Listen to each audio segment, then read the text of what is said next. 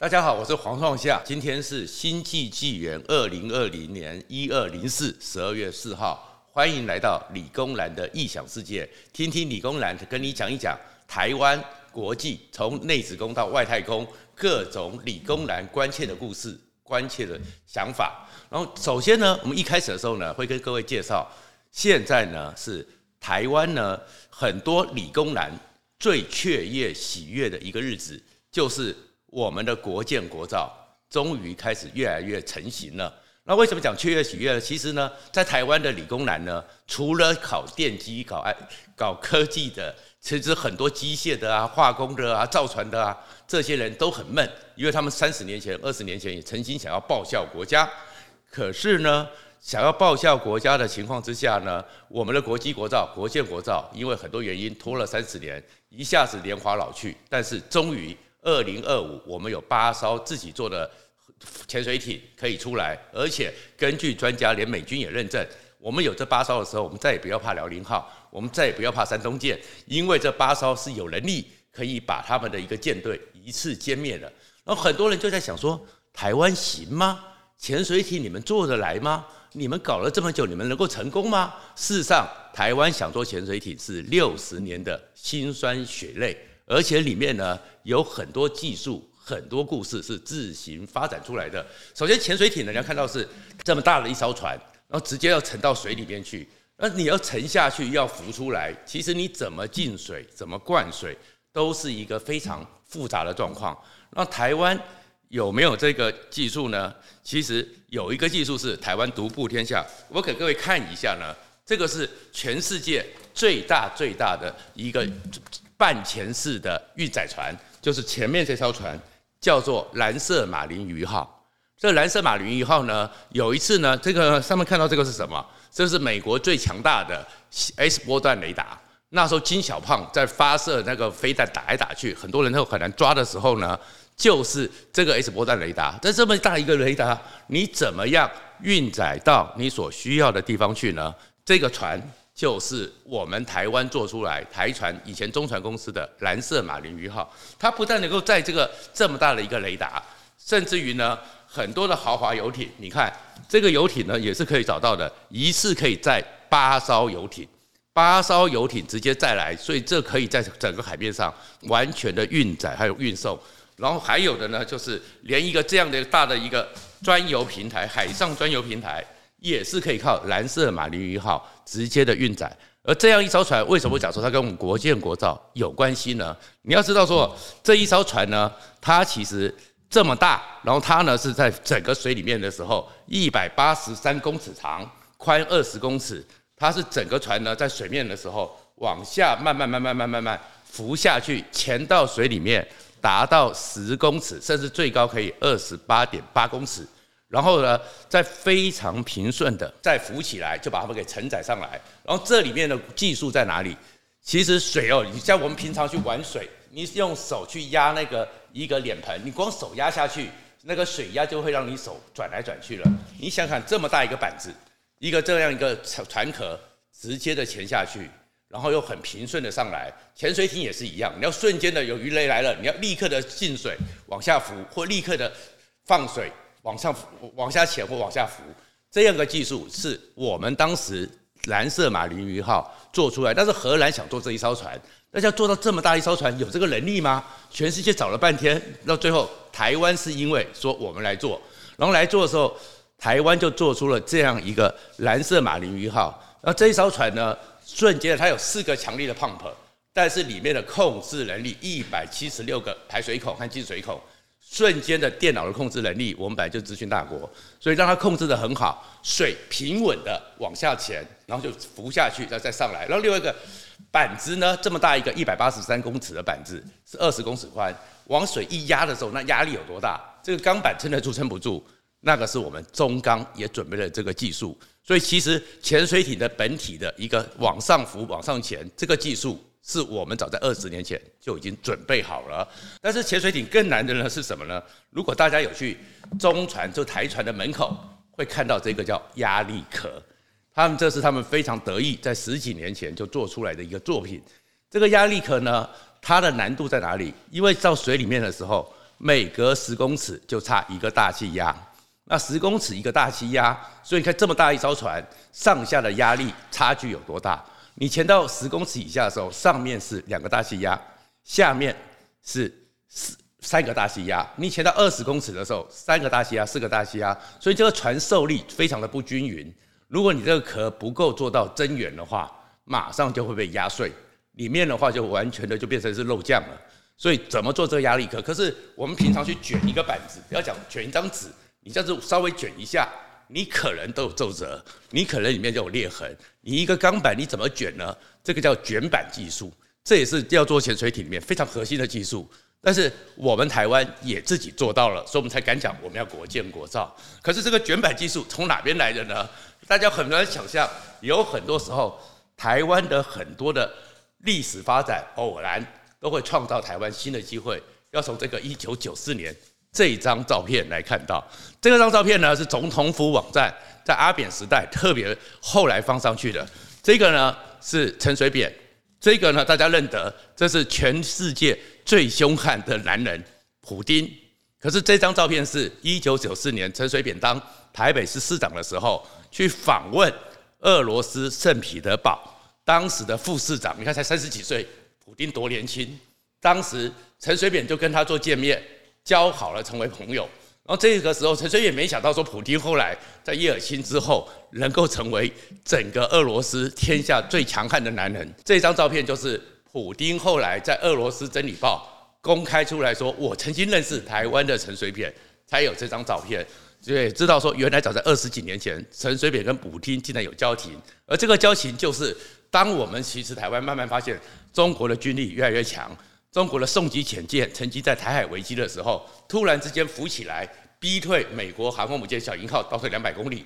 台湾需要潜水艇，而台湾需要潜水艇要怎么办呢？全世界最好的潜水艇当然是核子动力，但是核子动力台湾养不起，世界不可能给台湾盖核子动力潜水艇，所以那时候就想到是苏联的、俄罗斯的基洛级的核子动力潜水艇。所以有一年是当时的国安会秘书长邱毅仁悄悄的出去。悄悄的，后来被人家发现，在俄罗斯出现，在乌克兰基辅出现。原来那时候我们就有意，如果买不到潜水艇，我们干脆去找，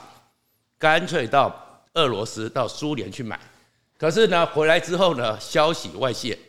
消息外泄之后呢，结果美国就来干预了。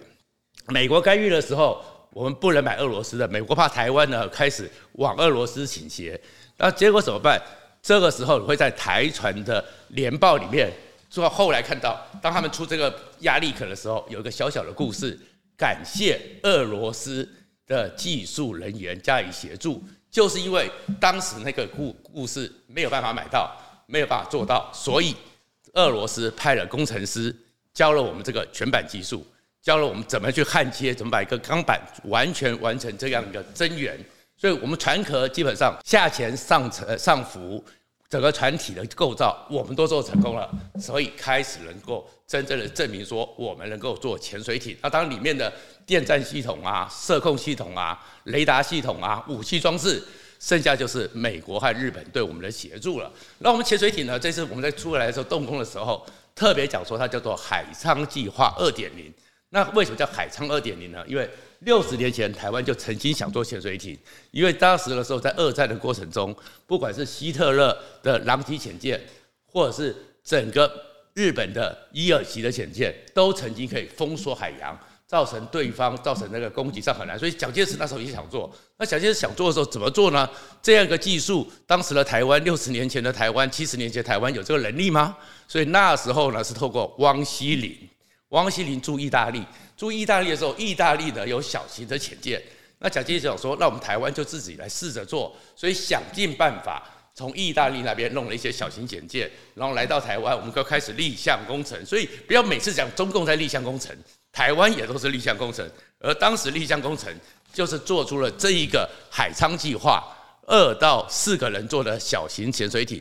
而这样一个小型潜水艇呢，它的用途是什么？就是说，可以像当年的时候，像现在我们知道金小胖也是有这种小型潜水艇，在海里面你侦测不到，你以为它只是一只小小的海豚，但是里面是有攻击武力的。所以就做了这个小潜水艇。可是这小潜水艇之后，我们那时候海军也不知道丢到水里面会怎么样，也不知道怎么样把它给运上去。所以呢，这是在淡水渔人码头的历史照片。海昌计划用一个吊车吊起来，然后潜水艇呢就是这样子打开绳子，嘣，给你掉下去，丢到水里面去。然后丢下去之后，到底里面撑得住撑不住？里面的官兵到底怎么办呢？所以那时候当兵是很辛苦的，没有像现在一样可以挨。四十八个海军官校的少尉和中尉，通通被挑出来，身强力壮，看起来行为敏捷，而且身高不能太高，因为潜水艇太窄，所以就把它挑进来，就丢在里面，然后就把你嘣丢下去。丢下去之后看你的状况，你们如果成功了，将来你就是这个潜水艇的预备种子。这里面有一个名人，是我们后来也很熟的。海军总司令李杰，李杰也是这样子被丢得昏头转向，丢来丢去，丢来丢去。可是这种丢的过程中呢，终于我们做出来。而美军呢有看到，美军认为说这样的潜水艇呢防御性，因为你真的要跨海要去攻击不容易，所以他们不违反他们台海中线的贯彻。哎，美军就默许我们做了。可是做做做，六十年前的海昌计划做到一段时间，慢慢的蒋介石还有那个蒋经国觉得说不太对，这个潜水艇太小了。太防御攻击能力、防御能力都太少了，只能当最后的自杀攻击，那没有意义。所以想要做大一点的潜水艇，而大一点的潜水艇呢，当时日本呢，因为韩战的关系，经济已经复苏。经济复苏的时候呢，日本呢，现在他们最强的就是苍龙级，而最早的时候是清朝级、羽朝级、春朝级，在那个时候也是仿二当年德国的狼袭潜舰做的那种油滴型。那做出来之后，性能和效果都很好，在柴油引擎里面算是很好的，所以那时候就想说，要不要去，要不要去跟日本买，要跟日本做，所以蒋经国就开始找了马继壮，马继壮就交代我们后来的海军总司令，当时是当驻日武官，一九六九年的时候，郭忠清，所以后来郭忠清在他的回忆录里面就写下了这个故事。这个故事什么？马继壮呢就把郭忠清叫过去说。金国想要潜水艇大的七百五七千五百七百五十吨到一千五百吨，全世界离我们最近就是日本，你看看能不能跟日本接触？所以郭忠兴在日本回去之后，找了日本防卫厅，找了三菱重工，哎，就日本呢，哎，其实那个时候日本对我们很好，那时候日本的防卫相叫做中曾根康弘，也是后来日本首相，就说可以，我们帮你。中曾跟康弘，他们还交代了潜水艇司令，帮台湾写了厚厚的一整叠台湾自制潜水艇怎么的评估研究，还派了人来台湾了解台湾的工业能力，哪边是台湾可以处理的，哪边是台湾需要加强的，哪边是台湾做什么什么，讲一大堆。然后这样子，我们很高兴，可能我们在这个一九七零年代就有潜水艇了。郭宗钦还带着当时的海军司令一起又到了日本，然后见到了中曾跟康弘，见到他们海军司令都非常高兴。但是呢，要见首相的时候，本来首相也很高兴的，突然说晚一点，再晚一点，一直等了好几天，终于见到面。哦，台湾很好，蒋介石对我们日本人真的是很好，以德报怨。讲了这么多之后，就是不讲潜水艇，那为什么呢？后来等到完毕之后，中曾跟康皇讲说：“你们最近要退出联合国了，那我们上面呢政权即将替换，我们上面的想法是说要跟中国建交。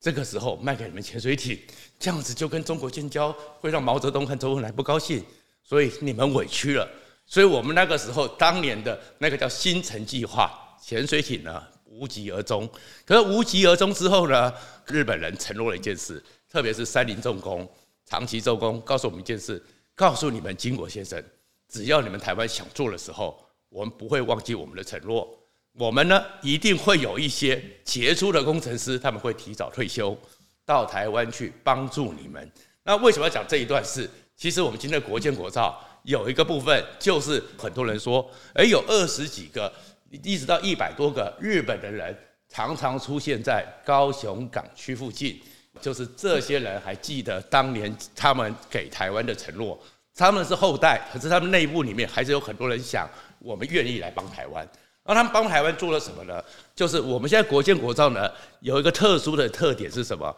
就跟中共的在那个南海的三亚湾一样，三亚湾的那个三亚基地里面，它的潜水艇都是半潜式的，你在海面上看不到它的港口，他们港口是在水面下，然后潜水艇直接进去，从隧道里面上去，挖了隧道，然后叫做半潜式的船坞，密闭在一个地里面。那所以呢，你要轰炸它，炸不到；你要它知道，你要找到它的出海口，找不到。而我们台湾其实现在国建国造这八艘，也是在南部某个地方的海岸里面的半潜式。所以他就进去，进去之后进到那个船坞之后，水会退掉，整个船体浮起来，然后开始施工。完工之后，水又进来，直接滑下来。这个船坞谁帮我们做的？就是当年日本人的承诺，来协助我们做了出来。好了，所以呢，现在制造的材料有了，制造的那个技术有了，制造的工厂基地也有了，剩下来就是这些武器。那美国看到现在这个情况，美国发现说，如果不帮台湾有潜水艇，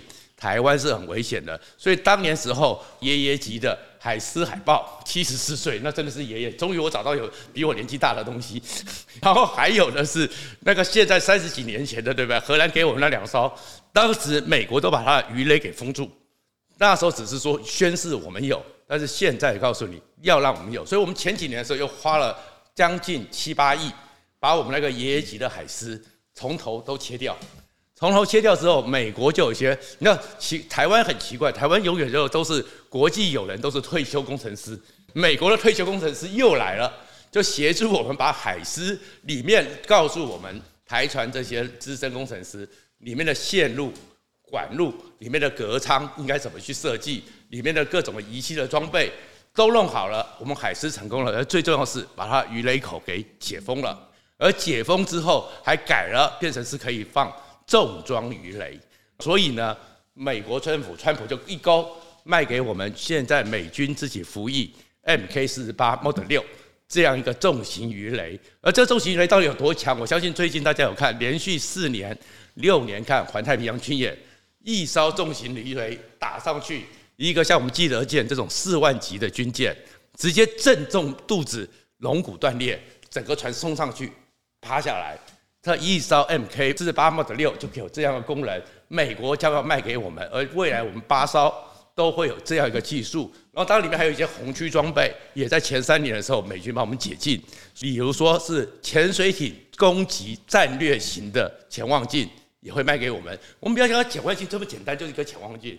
海面上波光粼粼，然后呢怎么样透过这些解析那么清楚，这是战争的射控系统。然后潜水艇除了要有声呐，要防止，要它尾流不要被卫星侦测到，这种立踪的功能，这些部分都是美军有协助我们，而我们国国防部也承认了，确实是美军协助，所以我们在潜水艇真的成功了。好了，成功成功了，做了出来，目前看技术上都行了，那战略上真的有能力把美国、把中国的潜水艇、中国的军舰给打掉吗？中国现在潜水艇当然很多，那中国潜水艇呢，基本上它都来自苏联的基洛级。但是中国呢，其实苏联每次卖武器哦，就跟美国卖给我们一样，都留一手。所以比如说他卖给他们的潜水艇发动机最核心的部分焊死，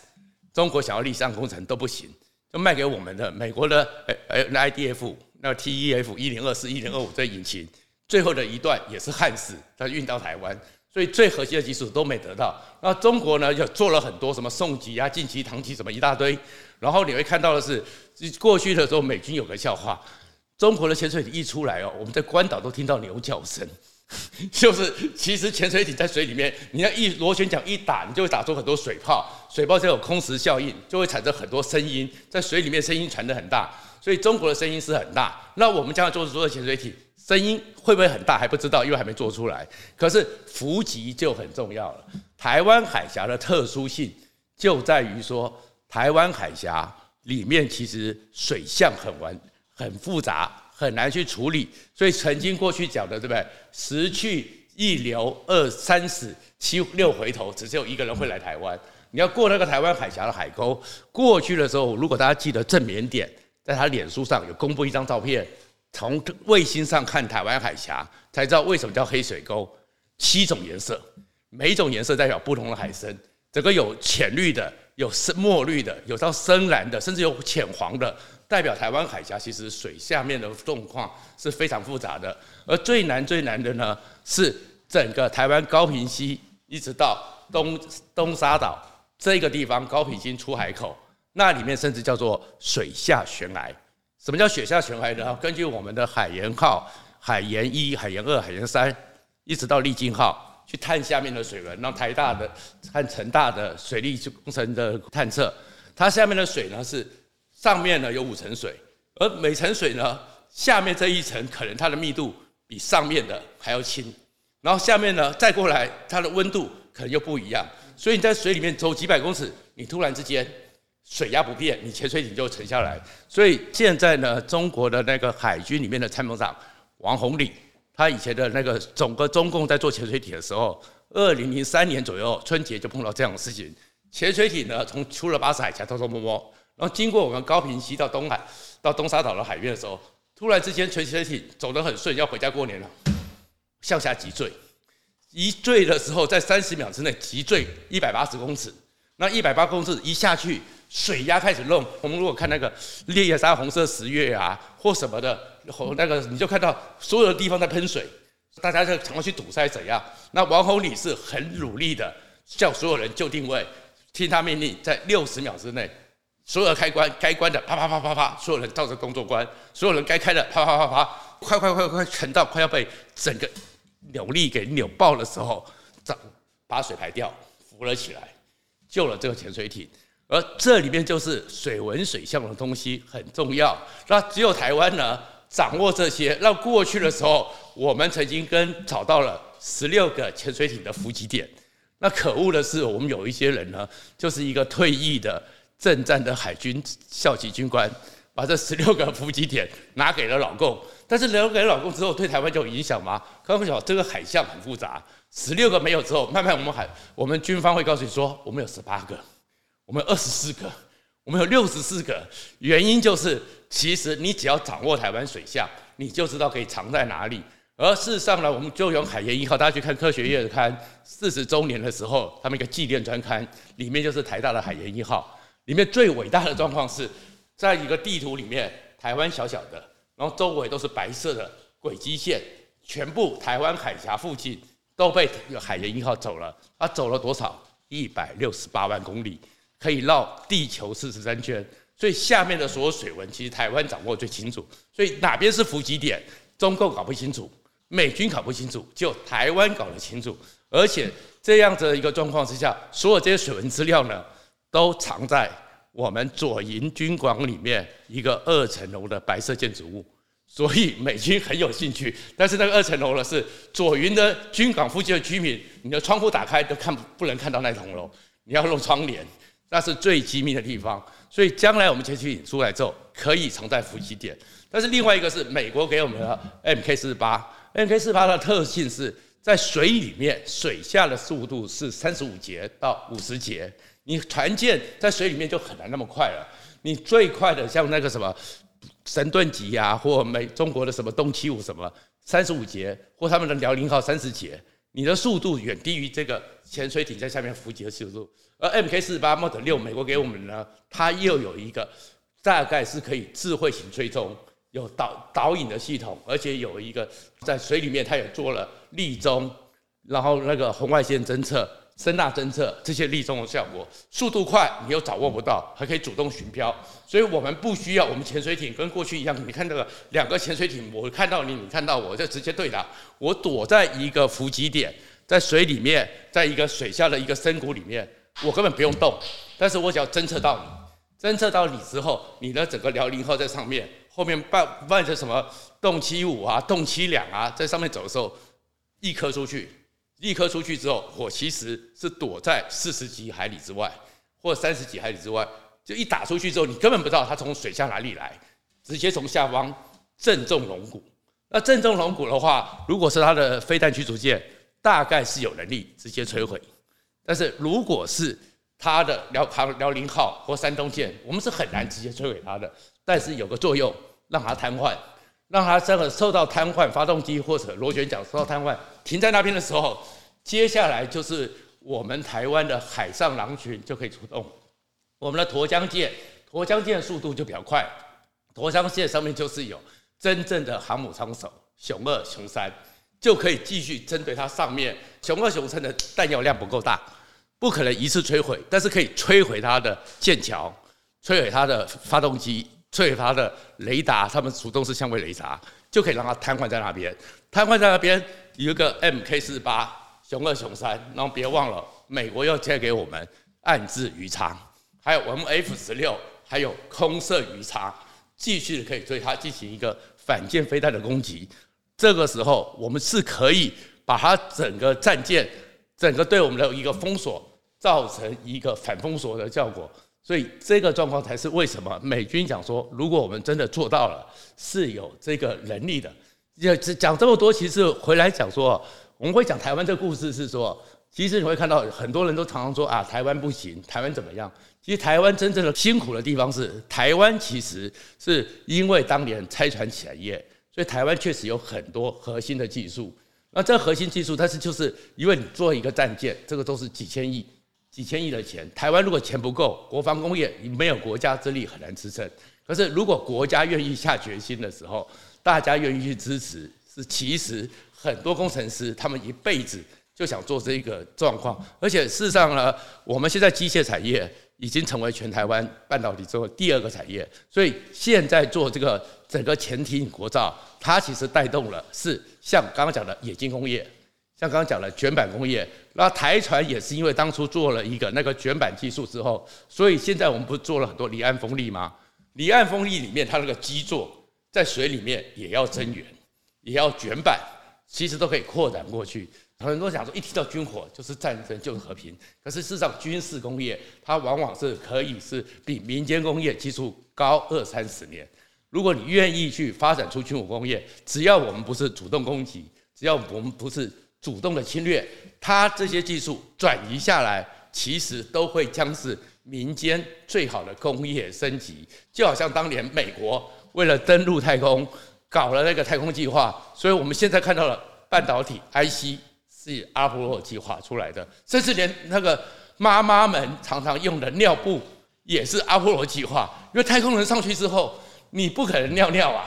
所以为了太空人，所以发明的尿布，而且这免洗的尿布，所以甚至这尿布也是阿波罗计划。3M 的那个魔术毡也是为了阿波罗计划。所以，我们今天回到我为什么提说，为什么理工人感到振奋？国家终于知道，做一个武器出来，不是为了这个武器，而是为了解决这个整合性的叫做系统工程。而这系统工程出来之后，如果这个武器台湾成熟，不管你是学来的。转移来的，或是像中国一样，或像我们早期一样偷来的，只要成熟，只要把这经验出去之后，就可以不断的复制。今天国建国造，还有台湾的这个六十甲一年来的艰辛困扰，我们都今天到这边结束。这是我们的主题，谢谢大家，我是理工人黄创夏，我们以后再见。